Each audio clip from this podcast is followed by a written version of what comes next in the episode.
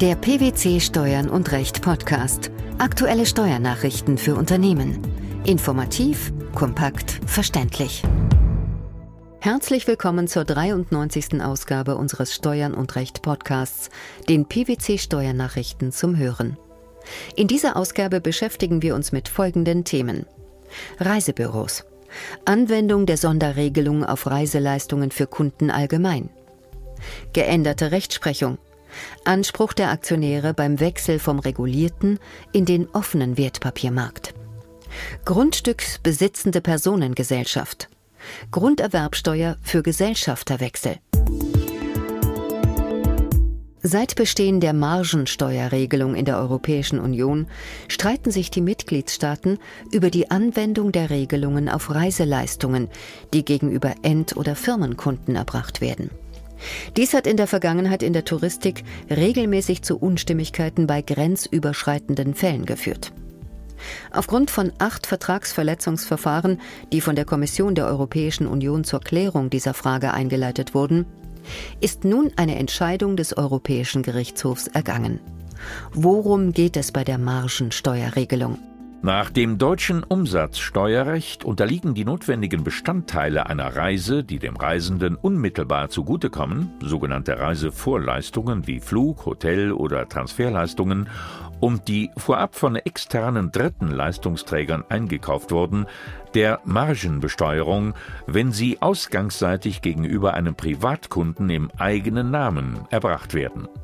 In diesem Falle werden die Einzelleistungen zu einer einheitlichen Leistung zusammengefasst und einheitlich am Sitzort des Reiseveranstalters versteuert. Diese Leistung wird Reiseleistung genannt. Ein Vorsteuerabzug für die bezogenen Reisevorleistungen wird nicht gewährt. Die Umsatzsteuer auf die Reiseleistung bemisst sich dafür nicht nach dem gesamten Entgelt, das der Privatkunde aufwendet, sondern lediglich nach der Differenz zwischen dem Entgelt, das der Leistungsempfänger aufwendet, und dem Betrag, den der Unternehmer für die Reisevorleistungen aufgewendet hat. Aus Vereinfachungsgründen sowie zum Ausgleich einzelner Negativmargen sieht das deutsche Recht vor, neben Einzelmargen pro Umsatz auch Gesamtmargen, etwa nach Zielgebieten oder pro Jahr, zu ermitteln. Die Umsatzsteuer auf diese Marge ist nicht auf den Rechnungen auszuweisen. Womit hat sich der EuGH in diesem Zusammenhang befasst? In seinem Urteil vom 26. September 2013 hat sich der EuGH nun eindeutig zur Auslegung der Mehrwertsteuersystemrichtlinie in der Frage geäußert, ob Reiseleistungen nur gegenüber einem bestimmten Personenkreis, etwa dem Endkunden, oder gegenüber allen Leistungsempfängern, einschließlich unternehmerischen Kunden, erbracht werden können. Da in den unterschiedlichen Sprachfassungen der Mehrwertsteuersystemrichtlinie sowohl der Begriff Reisender als auch Kunde verwendet wird, unterscheidet der EuGH in seinen Ausführungen die Reisenden und die Kundenmaxime. Die Reisendenmaxime umfasst demnach die Fälle, bei denen die Reisen an die Kunden verkauft werden, die diese Reise auch tatsächlich selbst antreten. Demgegenüber umfasst die Kundenmaxime Fälle, bei denen die Reiseleistungen an Kunden erbracht werden, die nicht selbst die Reise antreten, etwa bei Dienstreisen. Nach Aussage des EuGH ist aufgrund unterschiedlicher Sprachfassungen der Mehrwertsteuersystemrichtlinie eine Ableitung des Anwendungsbereichs anhand des Wortlauts allein nicht eindeutig möglich. Daher argumentierte der EuGH mit dem Sinn und Zweck einer Sonderregelung. Was bedeutet das? Das Ziel der Sonderregelung ist vor allem eine Vereinfachung. Reiseveranstalter sind nach Meinung der EuGH-Richter aufgrund der vielfältigen Leistungsarten, die sowohl im Inland als auch im Ausland oder grenzüberschreitend ausgeführt würden, besonders praktischen Schwierigkeiten ausgesetzt. Darüber hinaus soll die einheitliche Leistungsortregelung am Sitzort des Reiseveranstalters die Umsatzsteuer ausgewogen auf die Mitgliedstaaten verteilen. Vor diesem Hintergrund hält der EuGH zwei Schritte für angebracht. Erstens, die erstrebte Vereinfachung für die Reiseveranstalter zu erzielen und zweitens, die Sonderregelung für Reiseleistungen zur gleichmäßigen Verteilung der Umsatzsteuereinnahmen unter den Mitgliedstaaten nicht auf die Reisenden zu beschränken. Vielmehr müsse für die Sonderregelung die Kundenmaxime gelten. Darum sei sie für Reiseleistungen auch dann anzuwenden, wenn die Reisen in der Kette und somit nicht direkt an den Endverbraucher verkauft würden. Das ist dann der Fall, wenn zum Beispiel die Reisen von Reisegroßhändlern gebündelt zunächst an Einzelhandelsreisebüros weiterverkauft und erst von diesen an den Endkunden abgegeben werden. Darüber hinaus entschied der EuGH, dass auch die Bildung einer Gesamtmarge gegen die Vorschriften der Mehrwertsteuersystemrichtlinie verstößt. Welche Auswirkungen hat das Urteil des EuGH auf die Praxis?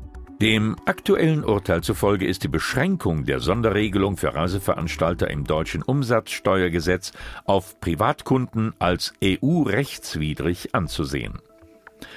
Damit ist nun der deutsche Gesetzgeber gefragt, sich der Aufgabe anzunehmen und eine Gesetzesänderung zu bewirken. Bis dahin sollte sich der Steuerpflichtige jedoch auf die für ihn günstigere Rechtslage berufen dürfen. Es ist zu hoffen, dass der deutsche Gesetzgeber eine umfangreiche Übergangsfrist einräumt, weil es derart grundlegende Änderungen erfordern, ganze Geschäftsmodelle gründlich zu überdenken. Sollte der Gesetzgeber die Kalkulation von Gesamt- und Gruppenmargen nicht länger zulassen, wird den betroffenen Unternehmen eine Einreichung korrekter Erklärungen deutlich erschwert. Zum einen ist es in der Touristik aufgrund von Preisschwankungen, Preisminderungen oder Kickbacks auf der Einkaufsseite nicht selten praktisch unmöglich, die Marge zeitnah für jede einzelne Reiseleistung zu berechnen.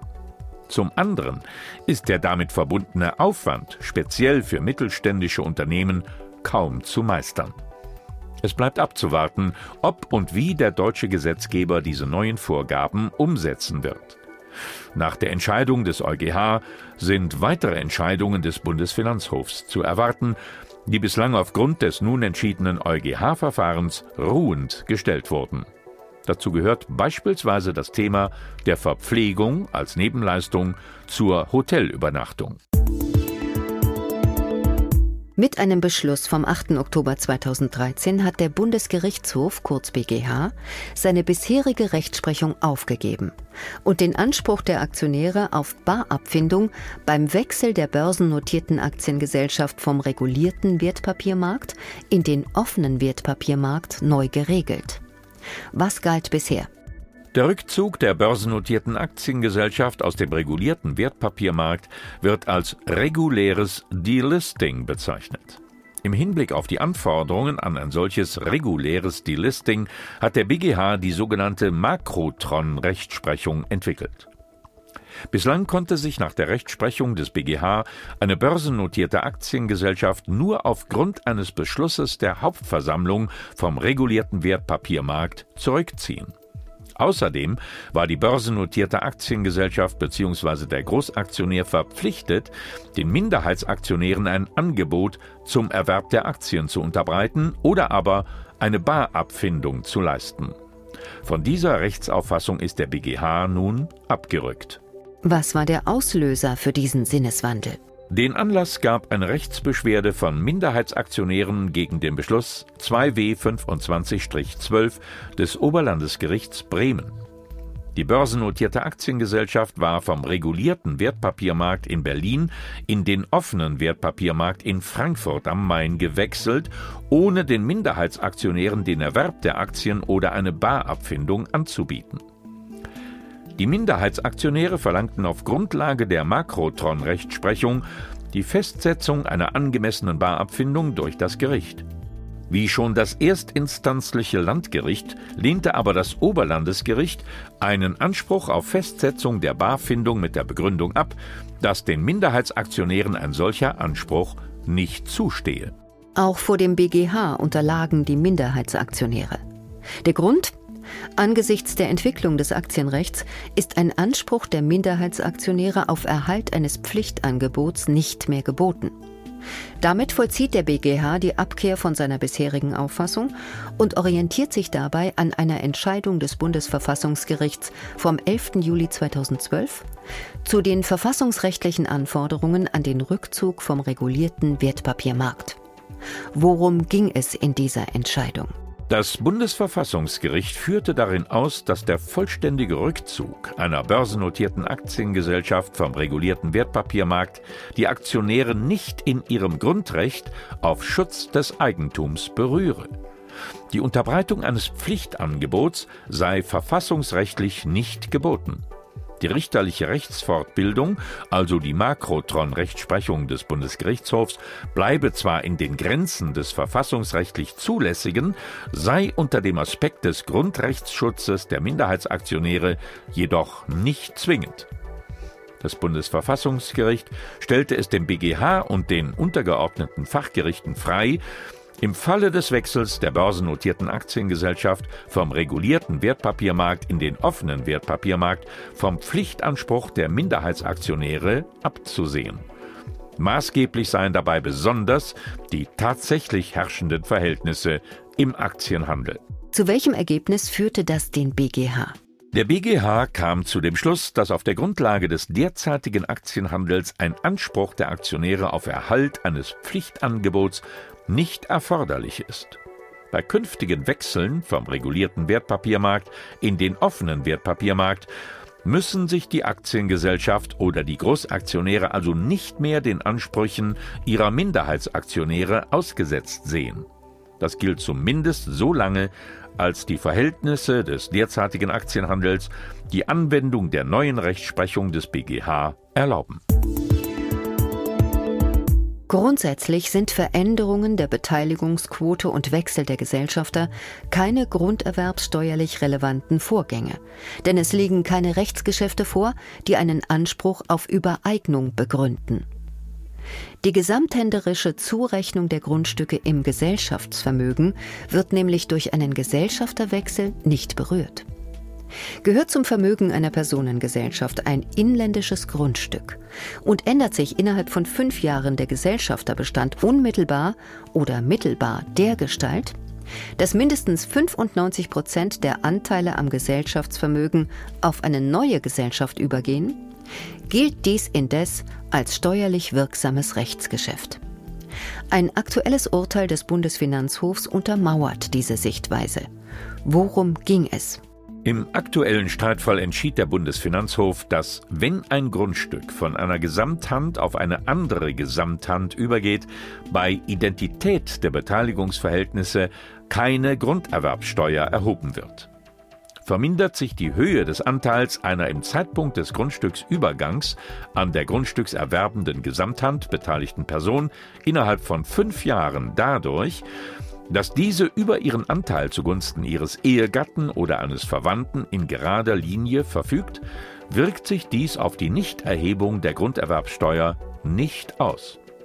Die daran geknüpfte Bedingung, die begünstigten Personen halten ihrerseits die Beteiligung an der Gesamthand unvermindert über den Zeitraum von fünf Jahren aufrecht.